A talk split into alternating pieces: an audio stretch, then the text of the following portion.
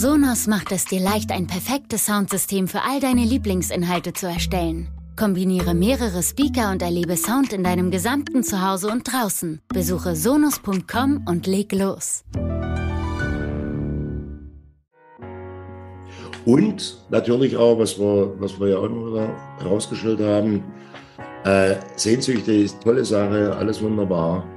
Aber ich muss mir dann auch wirklich den Schmerz angucken, der als Preis für die Sehnsucht äh, zu zahlen ist, also wenn ich Sehnsucht lebe, und mich der Risiken bewusst zu sein.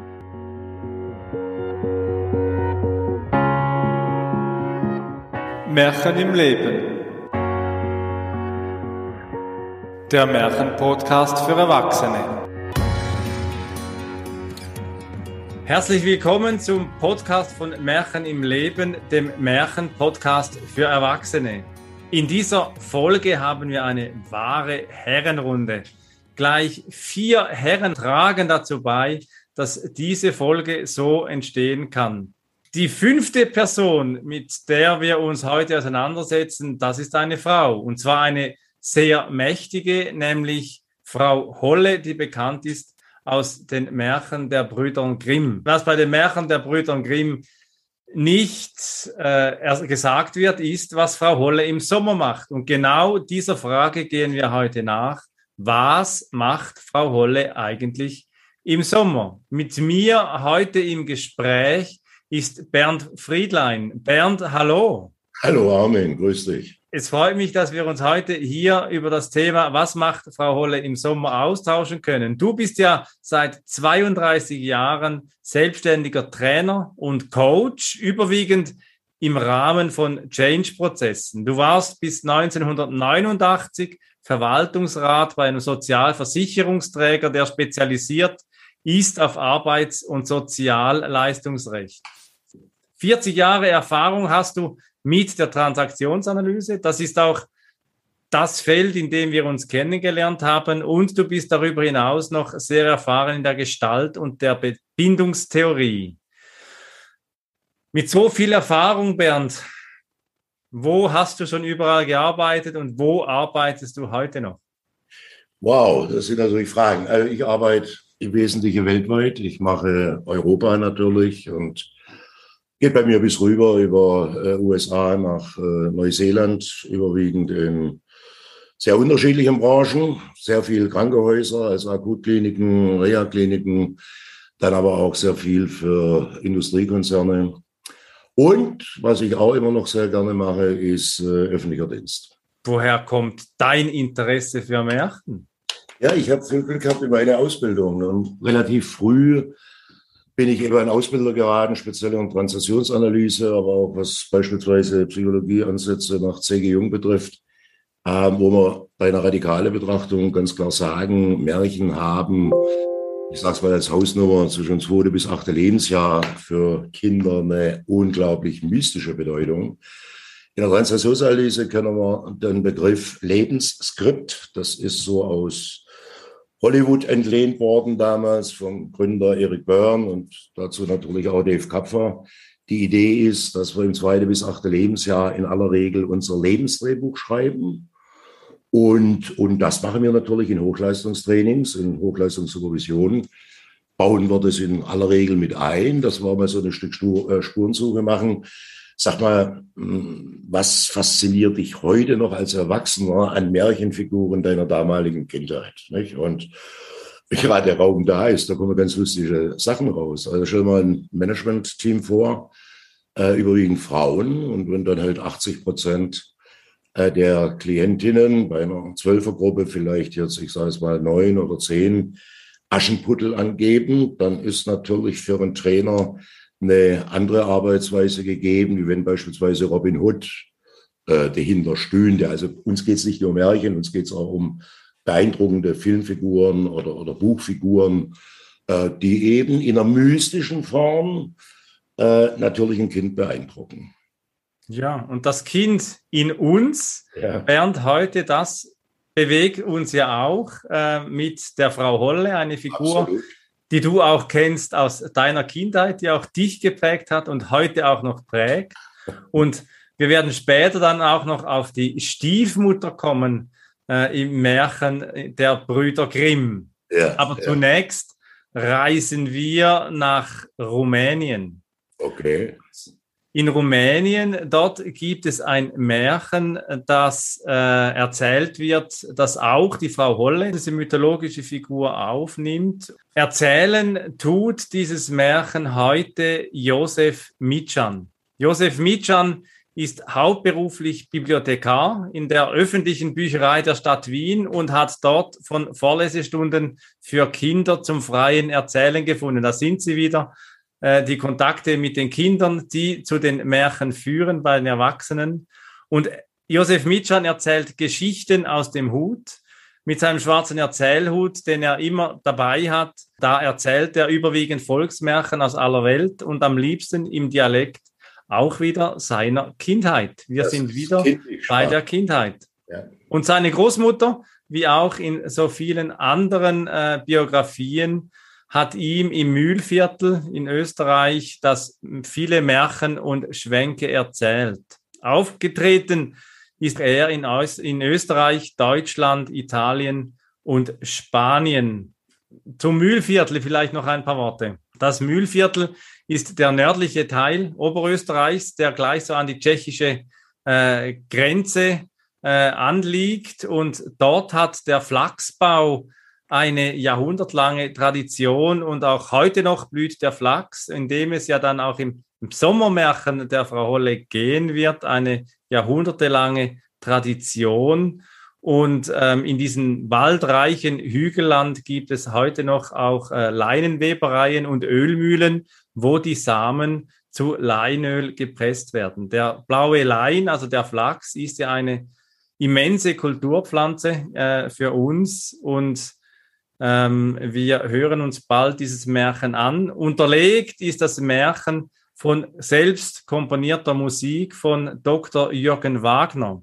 Dr. Jürgen Wagner auch eben der vierte Mann in unserer Runde heute in diesem Podcast hat Theologie studiert und Philosophie, ist seit 2007 im Ruhestand, hat promoviert über Martin Heidegger und Meister Eckhart. Er hat zehn Trainings in Deutschland, in Holland und in den USA absolviert, dieser evangelischer Pfarrer und Kursleiter, freier Autor und eben Musiker. Und ich danke sowohl Josef Mitschan wie auch Jürgen Wagner, dass sie hier so diesen Podcast von Märchen im Leben unterstützen mit ihrer Arbeit und dir, Bernd, auch, dass wir uns heute über das Märchen vom Flachs unterhalten können. Bevor wir uns jetzt aber darüber unterhalten, hören wir uns dieses Märchen doch einfach einmal an.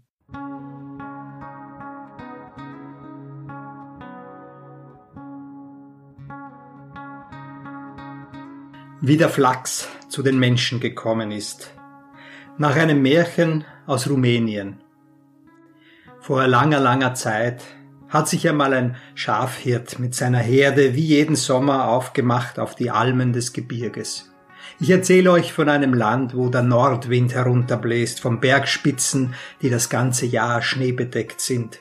Der Hirt war ein tapferer und besonnener Mann, der schon oft seine Tiere vor Wölfen oder einem Bär zu schützen hatte, und Bärenfälle lagen bei ihm zu Hause und wärmten ihm und seiner Frau das Bett im Winter. Wenn im Sommer die Schafe auf den Almwiesen die saftigsten Kräuter fanden, da war dem Hirten froh ums Herz in der herrlichen Berglandschaft. Doch eine Sehnsucht überkam ihn immer wieder, noch höher hinaufzusteigen, bis in die eisigen Höhen der Bergspitzen, um ins Land hineinzuschauen und zu sehen, wie weit die Welt sich vor ihm ausbreiten würde. An einem sonnigen Sommermorgen hat er sich schließlich aufgemacht, ist bergwärts gestiegen hinauf, immer hinauf, ohne den Weg zu kennen, immer dem Schnee zu, der von den Spitzen heruntergeleuchtet hat. Auf einmal steht er vor einer Wand, die ganz aus Eis zu sein schien und ihm den Weg versperrte. Wie er sich wundernd darauf zugeht, bemerkt er ein Tor, in der vereisten Felswand. Dahinter ein langer dunkler Gang. Er musste hineingehen.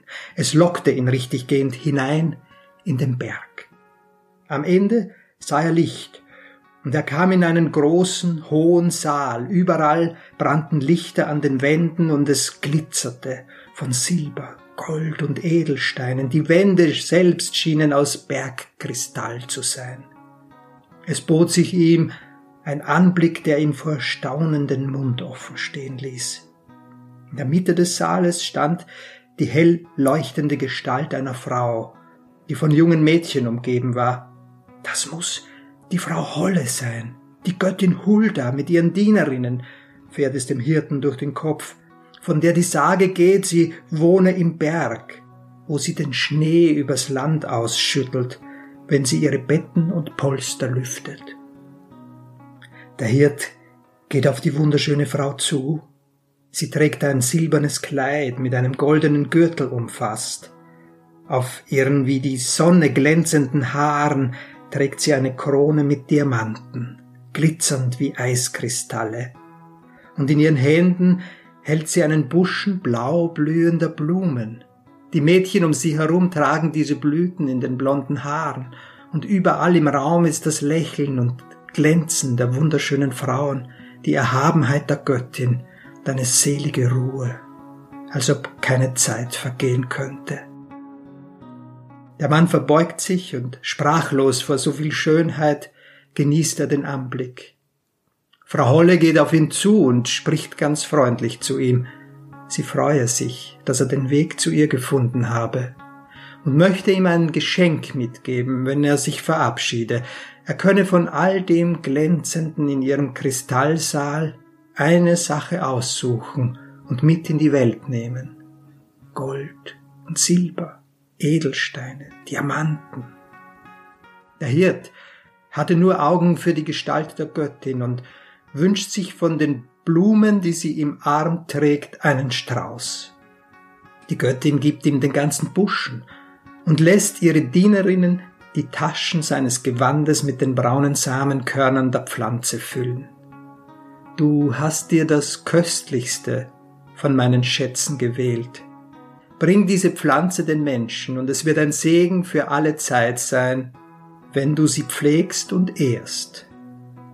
Wie er sich niederkniet und der Dame danken will, zerreißt ein Donnerschlag die Luft und ihm ist, als erwache er aus einer tiefen Benommenheit. Der kristallene Saal ist verschwunden, er liegt auf einem Felsvorsprung, gleich unter den Schneefeldern kann weit ins grüne Land hineinschauen. Zu seinen Füßen die blauen Blumen, in seinen Taschen die Samenkörner. Er hebt den Buschen auf und macht sich an den Abstieg von den Bergeshöhen hinunter, seine Schafe zusammenzutreiben. Doch er kann kein einziges seiner Tiere finden und steigt hinab zur Hütte, wo seine Frau ihn begrüßt und ihm missmutig auseinandersetzt, dass er ein ganzes Jahr fortgeblieben sei. Seine Herde sei von den wilden Tieren zerrissen worden, und sie hätten den Winter vor sich, als bettelarme Leute.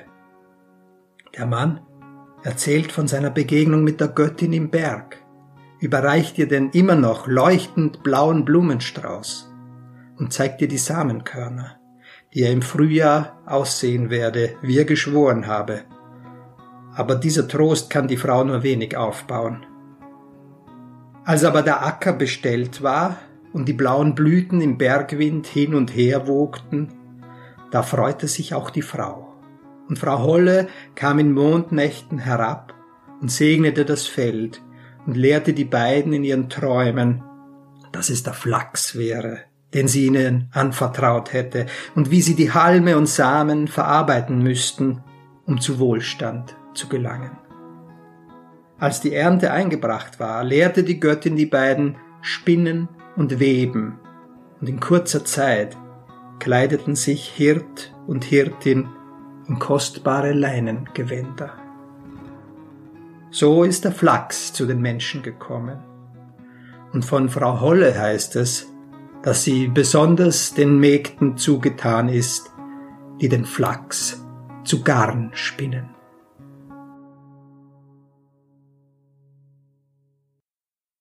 dass Frau Holle besonders den Mägden zugetan ist, die den Flachs spinnen. So endet die Erzählung von Josef Mitschan von diesem rumänischen Märchen vom Flachs. Und in der Vorbesprechung, Bernd, deine erste spontane Reaktion zu diesem Märchen war gruselig. Weshalb? Naja, also ich meine, die, die Frau Holle, wenn man mal dieses Märchen nimmt und, und mal die Version von de Grimms, die hat ja von ihrer Rolle her schon eine ziemliche Macht und ähm, beurteilt ja auch jetzt in der Grimmsche Version ähm, Leistung, weniger Leistung, hat dann auch Belohnungssysteme. Wahrscheinlich ist es im Sommer einfach besser drauf. Also ich meine, der Typ hat ja keinerlei Gegenleistung äh, bringen müssen. Also er wird eben einfach beschenkt und ähm, gruselig dann in der Form, was für einen Preis er da bezahlt hat, weil nach Rückkehr äh, kommt seine Frau völlig zurecht. Hör Karl, wo warst du jetzt ein ganzes Jahr? Ja, unsere Tiere sind tot, von Wölfen gerissen und so weiter. Wir sind schon ziemlich arm, jetzt sind wir bettelarm. Wie sollen wir über den Winter kommen? Also der Preis für seine Sehnsucht, das ist natürlich schon sehr hoher gewesen. Und ähm, ja, es ist gruselig auch in der Richtung, dass zwar unabhängig jetzt mal von der Belohnung, die offensichtlich die beiden dann mitnehmen konnten oder er mitnehmen konnte, was natürlich dann auch über seine Frau dann weitergegeben wurde.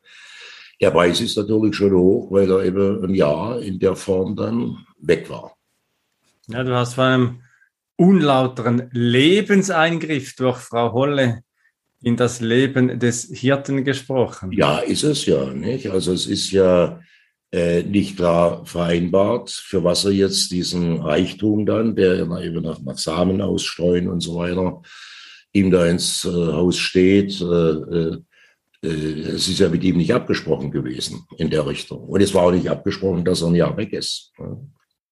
Ja, in den Märchen, da braucht es ja keine Absprache. Da weiß man am Schluss, kommt es ja sowieso gut. Das hat ja auch mit Urvertrauen ins Leben zu tun. Ja. Erstaunlich, erstaunlich ist ja, dass dieser Hirte sich nicht für Gold, Silber und Edelsteine entschieden Absolut. hat, ja. sondern eben für diese Blume, die da die Frau Holle in den Händen hielt und oder hält und diese Jungfrauen äh, in dieser Höhle in den Haaren tragen. Mhm. Was meinst du? Weshalb hat er sich entschieden dafür, die Blume zu wählen und nicht Geld und Gold und Edelsteine? Ja, offensichtlich war er im Ziel seiner Sehnsucht angekommen, ähm, was ja dargestellt wird mit, mit, mit einer brüllenden Schönheit. Ja, also die, die Frau Holle da wunderschön, dann die, äh, das Gesinde da von ihr, die Mädels da um die Frau Holle rum, das, das ist ja, das ist, hat ja schon bald einen euphorischen Charakter.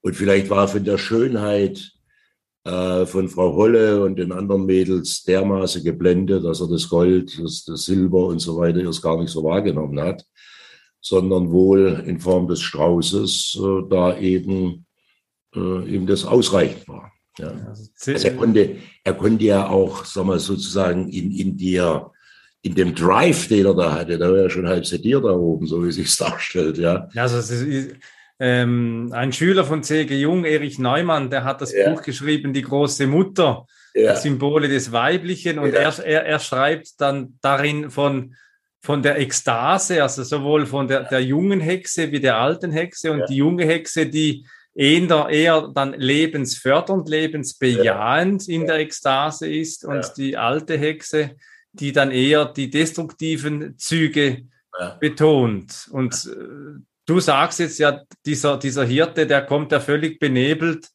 da irgendwo wieder zurück. Ist das lebensbejahend oder, oder lebensbedrohlich? Bitte? Ist das lebensbejahend oder lebensbedrohlich? Naja, das ist immer die Frage, nicht? Also er, er kommt ja schon ziemlich, äh, ja, wie du sagst, äh, benebelt und so weiter. Fasziniert von Schönheit. Also es wäre auch mal interessant zu gucken, was sind denn seine Sehnsuchtsziele, ja? Äh, war das einfach mal einen Berg zu erklimmen, Landschaft zu gucken und sowas? Oder war es tatsächlich die Suche nach Schönheit, die er in seiner armselige Hütte und vielleicht in der viele Arbeit mit seinen Tieren äh, und so weiter nicht hatte? Ja, also es wäre vielleicht, wenn wir so jung und so weiter hier mit heranziehen, wäre auch mal interessant, was Freud mit seiner Libido da äh, sagen würde, nicht? Aber Fakt ist, und, und das finde ich in dem Märchen wirklich faszinierend, Ähm, er hat sich in das Risiko begeben, auf den Berg hochzugehen. Er wusste ja nicht, was darauf hinzukommt. Und das ist ja das, was, was uns immer wieder auch äh, im Hier und Jetzt begegnet. In dem Moment, wo wir unsere Sehnsüchte leben, haben wir es automatisch mit Schmerz und oder eben auch mit Risiken zu tun. Das ist doch völlig klar. Also wenn ich, wenn ich eine Sehnsucht lebe, muss ich ja irgendwas loslassen. Ja? Und das kann manchmal eine sehr schmerzliche Erfahrung sein. Nicht? Und naja, also dann einfach mal für die Sehnsuchtsauslebung, egal welche Gründe da auch dahinter waren, die Frau da ein Jahr lang mit den Viecher und, der ganzen Arbeit und, und der Armut äh, alleine zu lassen, das ist schon ein harter Tobak. Also das ist. Ja. Das also es entsteht ja dann auch, man kann ja auch sagen, er hat ein sehr egozentrisches Leben geführt. Ja. Er ist als Mann dann einfach losgezogen, auch hat auch seine seine Schafe vernachlässigt, hat sich auch nicht um diese, auf die, um diese Herde gekümmert ja. und führt dann ja auch zu einem emotionalen Schaden für seine Frau. Ja, und, und das ist nun wirklich, deswegen auch, es war von meiner Seite aus im Vorgespräch, das ist ja das Spannende, die, die, ich, ich sage es mal, die Sommerholle ist ja komplett anders drauf wie die Winterholle. Also wenn ich jetzt hier noch einmal da zu den Gründer gehe, nicht? Da werden ja zwei Mädels getestet ohne Ende da, mit, mit, mit, dem, mit dem Äpfelpflücken, mit dem Brot rausholen, mit äh, äh hier da äh, die, die, die Betten da schütteln, damit es da irgendwo schneit. Nein, er hat null Gegenleistung zu erbringen. Ja, ja es ist bedingungslos. Also im Sommer, im Sommer scheint ja, Frau Holle irgendwie ein bisschen besser drauf zu sein als im Winter.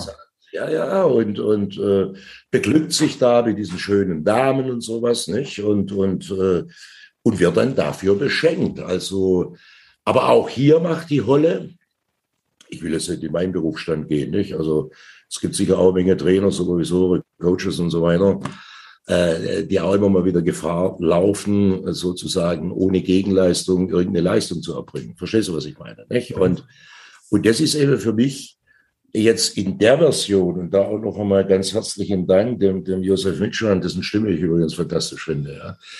Ähm, und auch sein, sein Kind-Ich-Dialekt, den er da mit reinbringt. Das sind wir immer am stärksten. Wenn wir uns wohlfühlen, ist immer noch mal ein Kind, ja. Ähm, das Entscheidende ist, die, die Holle im Sommer ähm, scheint wohl nur geben zu wollen, aber auch ohne Fragestellung ist es überhaupt für dieses Pärchen da unten erforderlich oder nicht erforderlich? Weil klar, reich zu werden ist für manche eine ganz tolle Sache. Aber der Preis war eben, dass diese Frau ein Jahr lang, vielleicht auch mit Ängste, vielleicht auch mit Wut, naja, es könnte vielleicht sogar Freude sein, das vielleicht auch, ja. Aber die hockt da mit ihrer Emotionen da unten irgendwo rum, die, die Viecher sind weg äh, äh, die Ängste, wie komme ich über den Winter, das ist ja der entscheidende Punkt, ähm, ist auch weg. Und dass dann halt hier ordentlich noch einmal gezeigt wird, wie man jetzt diesen Flachs da in, in einer wirtschaftlichen Form anbaut und sowas und sie dann auch wohl schönes weiteres Leben hatten mit genügend Kohle ja. und sowas. Das ist alles ganz nett, aber diese, diese Sommerholle äh, bringt eben auch hier einen massiven Eingriff in Lebensbiografien letztlich. Ja, Jetzt kann man natürlich sagen, okay. Und es geht natürlich auch, es geht ja. natürlich auch um, um, um die Sehnsucht. Und ja, wir haben am Anfang darüber gesprochen, über äh, die Sehnsucht nach der Ferne, auch von dir weltweit tätig als äh, Supervisor und Coach bis nach Neuseeland unterwegs. Und du kennst ja diese Sehnsucht nach der Ferne, kennst du ja auch. Ja, wobei ich habe das große Glück, dass mir äh, äh, keine Frau Holle da begegnet ist, nicht? Und wenn die mir begegnen würde, wüsste ich gar nicht, wie, wie der umgehen würde letztlich, nicht? Aber äh, das ist ja das, das, das Kernstück, was mir da schon gut gefällt, auch jetzt in, äh, in dieser Version hier, äh, dass quasi ohne Risiko Sehnsucht nicht zu leben ist. Ja, völlig klar. Ja, und das Risiko insofern, er kommt dann zurück. Äh, wir kennen das Bild, wo er seine Frau, seine Familie und eben seine nicht mehr Herde wieder antrifft. Und die Frau ist ihm dann ja immer noch ein Gegenüber. Also sie scheint ja diese Zeit, dann doch dieses Jahr wird ja dann besprochen. Im Märchen ist ja nicht immer so ganz klar, was ist Zeit und was ist Raum. Das können ja auch zehn Jahre gewesen sein oder hundert Jahre oder Ja, da löst sich ja einiges auf im Märchen, was unser Verständnis von chronologischer Zeit ist. Ja. Und sie konfrontiert ihn dann und sagt, schau mal, was du angerichtet hast. Ja, wobei auch in der Version, ich weiß jetzt nicht, ob das was mit, mit dem Frauenbild zu tun hat oder wie auch immer, äh, sie sehr gut, sehr klar ist, auch sehr authentisch ist in der Konfrontation. Ja. Aber der weitere Verlauf hat doch so ein bisschen dann eher was angepasst Mitmachendes, nicht? Also er hat jetzt nach seinem Sehnsuchtstrip hat er was Positives da mitgebracht für die weitere, vielleicht auch wirtschaftliche Zukunft von den beiden, ja. Und, ähm, und dann kommt sie aber eher so, da, sie kommt ja gar nicht mehr groß vor. Ja? Also die macht dann auch ein Training mit da, wie baue ich jetzt da den Flachs an und sowas. Äh, wie flechte ich die, die Kleider da, die Flachskleider und kommt dann auch mit schönen Kleider daher. Aber sie wird doch eher in dieser Story als, als angepasste Partnerin. Äh, ja, es wird über ihr, ihr Empfinden, ihr Erleben wird nicht mehr viel gesagt. Ja, ja. Sie leidet für seine Sehnsucht ein ganzes Jahr. Ja, und eben wenn wir wieder wechseln, du hast es angetönt bereits vorher zum Grimmschen Märchen der Frau Holle. Dort hat die Stiefmutter ja eine ganz andere Rolle. Ja, die ist uns ja seinerzeit mal bei einer Besprechung wirklich durch die Lappen gegangen. Die Stiefmutter in der Version, das ist natürlich eine, die die, die hässliche äh, eigene Tochter da bevorzugt und, und das dann eben als, als ein faules Wesen dargestellt wird. Und ihre Stieftochter, die muss richtig ran in Haushalt und, und weiß der Geier was alles. Und ja auch in dem Märchen, die holt da die Äpfel runter, die, die, die holt die, das Brot da aus dem Ding äh, schüttelt der Holle da, der Winterholle sozusagen kräftig die, die, die Becken. Das könnte ja dann auch schon mal so eine Überlegung sein, was ist die Botschaft? Also wird Anpassung eher belohnt? Nicht? Also da muss ich dann beispielsweise an manche Mittelmanager denken, die mehr Belohnung bekommen, wenn sie angepasst ruhig sind, ja, von ihren Abteilungsleitern oder Vorständen oder was auch immer, als solche, die kreativ, innovativ äh, nach, nach äh, vorne gehen, ja. Also was ist, was ist die Goldmarie, was ist die Pechmarie? Jetzt sind wir aber gerade sehr stark in der, in der Grimmsche Version drin. Ja, ja das, das darf auch sein. Es geht ja darum, über Frau Holle allgemein zu sprechen ja. und eben und der Frage nachzugehen, was tut sie im Sommer. Und hier haben wir herausgefunden, dass wenn wir diese beiden Märchen jetzt miteinander vergleichen, die Frau Holle im Sommer scheinbar etwas besser darauf zu sein scheint als im Winter, in der, in, in dem Winter, in dem sie sowohl das Strafende wie auch das Nährende, also das kritische Eltern-Ich, als auch das nährende Eltern-Ich yeah. äh, deutlicher zeigt, wo sie hier mehr im Sinne der Transaktionsanalyse, der Stroke-Ökonomie, der, der Zuwendungen äh, bedingungslos sagt, du kannst alles haben, such dir etwas aus und was er begehrt, das bekommt er. Ja ich weiß nicht, ob das ganz bedingungslos war. Nicht? Also ich meine, der, wenn du gerade mal die Transaktionsanalyse ansprichst, ein wesentliches Instrument ist ja dort im Stephen Cartman sein Dramadreieck, also Retter, Opfer, Volker und sowas. Also, was ist letztlich ihr Nutzen über dieses Beschenken? Ja? In der Grimmsche Version ist klar, da ist ihr Haus sauber, die, die, die, die, die, die Brote sind gebacken und, und, und die, die, die, die äh, Betten sind geschüttelt und so weiter. Ja. Hier ist ja nichts. Hier ist ja wirklich nichts. Ich meine, er ist ja nicht gerade in den Depressionsverstärkungsclub reingekommen. Er ist ja in, in, in, eine, in ein Arrangement reingekommen, wo Schönheit im Vordergrund stand, Reichtum im Vordergrund stand und hat aber definitiv dafür nichts geleistet. Ja, ja es gibt ja in der griechischen Mythologie gibt es ja einen, einen Antidot dazu, das ist der Prometheus. Und der Prometheus ja, Der stiehlt ja von den Göttern das Feuer und bringt es den Menschen. Und dieser Hirte, ähm, der geht seiner Sehnsucht nach, bekommt ja. geschenkt und bringt dann eigentlich den Menschen ähm, eben diese Kulturpflanze. Die er hat eine Leistung für die Menschen gebracht, verstehst du? Der hier, der hat keine Leistung gebracht, der Sommerhund. Nicht, ich meine doch. Ich meine, er ist seiner Sehnsucht gefolgt und hat gewählt. Ja, jetzt, jetzt, jetzt wird es ja spannend, ja. Also ich meine, äh, du genauso wie ich, Gott sei Dank, äh, wir treffen Menge, Menge Menschen, die ihren Sehnsüchten folgen, im Zweifel uns vielleicht dann auch mal buchen, damit sie vielleicht bei der einen oder anderen Ecke besser klarkommen. Aber das ist doch, das ist doch keine Leistung für mich oder für dich, wenn ein anderer seiner Sehnsucht folgt. Verstehst du? Das ist ja, das ist ja jetzt auf der Ebene ähm, gegenseitiges Einverständnis, angemessene Gegenleistung, vielleicht auch Kompetenz und so weiter. Da, da ist, also so stellt sich's mir da. Bei der Sommerholle hat er nichts abgeliefert, nichts. Er hat, er hat ihren Club da besucht, ja, und hat sich da auch gefreut und war überstrahlt von positiven Gefühlen und, und was auch immer. Aber äh, er hat ihr keine Leistung gebracht. Und also bei ich, meine, ich meine, er hat, ich meine, er, er hat den Mut aufgebracht, seiner Sehnsucht zu folgen. Ja, nur was. Von außen betrachtet vielleicht keine, keine heldenhafte Leistung wie ein Prometheus, der, der die Götter bestiehlt, natürlich, sondern er wird beschenkt. Und in, im Management, da gibt es ja dann oftmals eben auch die Herausforderung, darf ich auch einfach annehmen? Darf ich auch einfach empfangen? Oder muss ich immer das Gefühl haben, im Sinne des Antreiberverhaltens ist, ich muss leisten, ich muss dabei sein und mich dann dadurch okay fühlen zu dürfen? Oder darf ich auch einfach okay sein? Ja. Ja, wenn du, wenn du das so betrachtest, dann müssen wir es noch radikaler, noch taffer besprechen. Ich meine, sie macht ja auch einen massiven Eingriff jetzt in die Beziehung, er und seine Frau, ja, indem sie da einfach die Kohle reinspült. Aber da ist keine Gegenleistung dahinter. Ich sage es nochmal, gar nichts, null, nada. Also es könnte natürlich sagen, im Sommer hat die tierische Langweile und freut sich über jeden Besucher und nach jedem Besucher da happy. Aber das ist ja schon eine schräge, eine schräge Sache. Oder ist es zu abstrakt auch?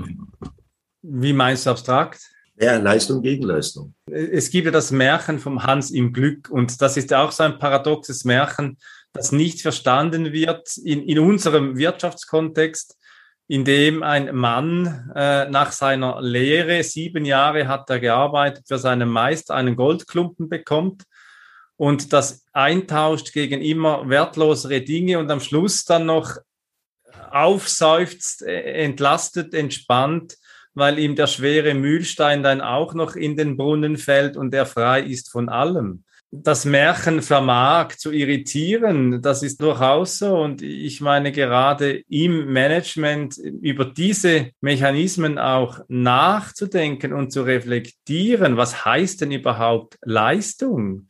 Wie definieren wir Leistung und haben wir unter Umständen auch eine gebende Kultur, in der man sich nicht zwingend immer, ich sage jetzt bewusst immer, beweisen muss, um sich kompetitiv durchzusetzen? Oder gibt es vielleicht nicht auch hier eher weiblich geprägtere oder weichere Formen, in denen man sagt, wir arbeiten mehr kooperativ, mehr ko-kreativ und wir, wir sind auch gönnend und nicht im, im Sinne von, äh, man muss sich alles verdienen. So. Ist klar, von der Sichtweise her äh, gehe ich da mit. Ich wollte jetzt auch eine paartherapeutische Session draus machen. Ich meine, Fakt ist, er lebt seine Sehnsucht, er lebt da was Tolles und kommt da mit, mit einer Menge Zeug da zurück, wo sie dann halt wirtschaftlich super ausgerichtetes Leben haben. Aber zum Beispiel die Frage, was heißt das jetzt für die Frau? Das wird gar nicht diskutiert, ja. ja.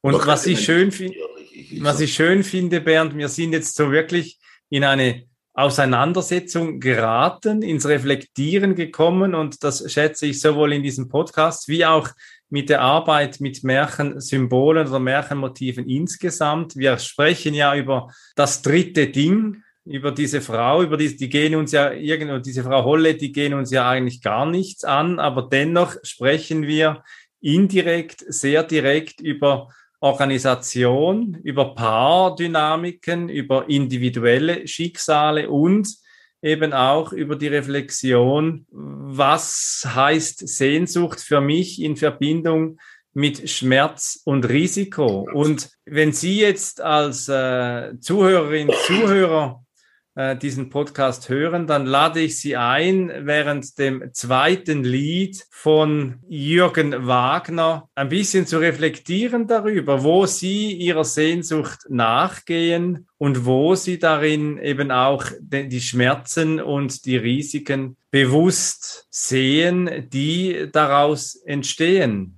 Ich wünsche viel Vergnügen mit dem Lied von Jürgen Wagner, das er motivisch im Gedanken an Frau Holle komponiert hat.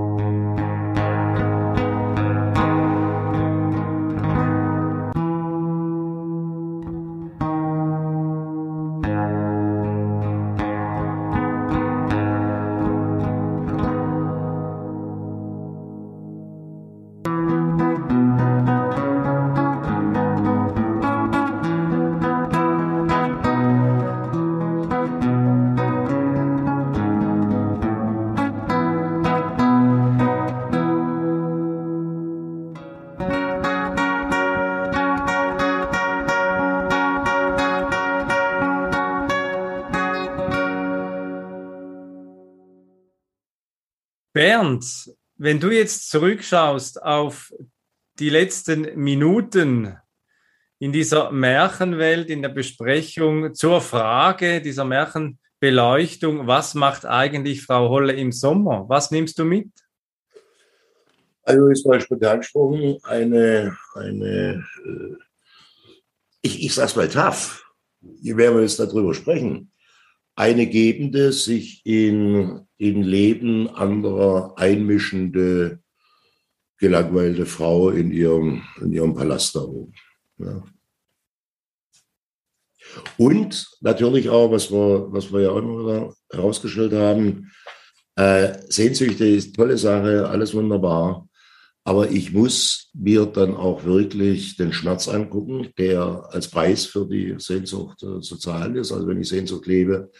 Und, wie wir es jetzt auch schon mehrmals angesprochen haben, mich der Risiken bewusst zu sein. Und das war er sich nicht. Also, dass er ja weg ist, äh, äh das ist ja so jetzt, äh, äh, ja, das war ihm einfach nicht bewusst. Ja, ja und Danke. Die ja auch davonlaufen können. Nicht? Das wäre ja auch eine Möglichkeit gewesen. Ja, danke Bernd für diesen Austausch. Und wenn Sie als Zuhörerin oder Zuhörer dieser Podcast, diese Sendung inspiriert, dann freue ich mich darüber, wenn Sie den Kanal natürlich abonnieren, wenn Sie wieder reinhören. Es gibt auch noch andere Folgen zu anderen Märchen.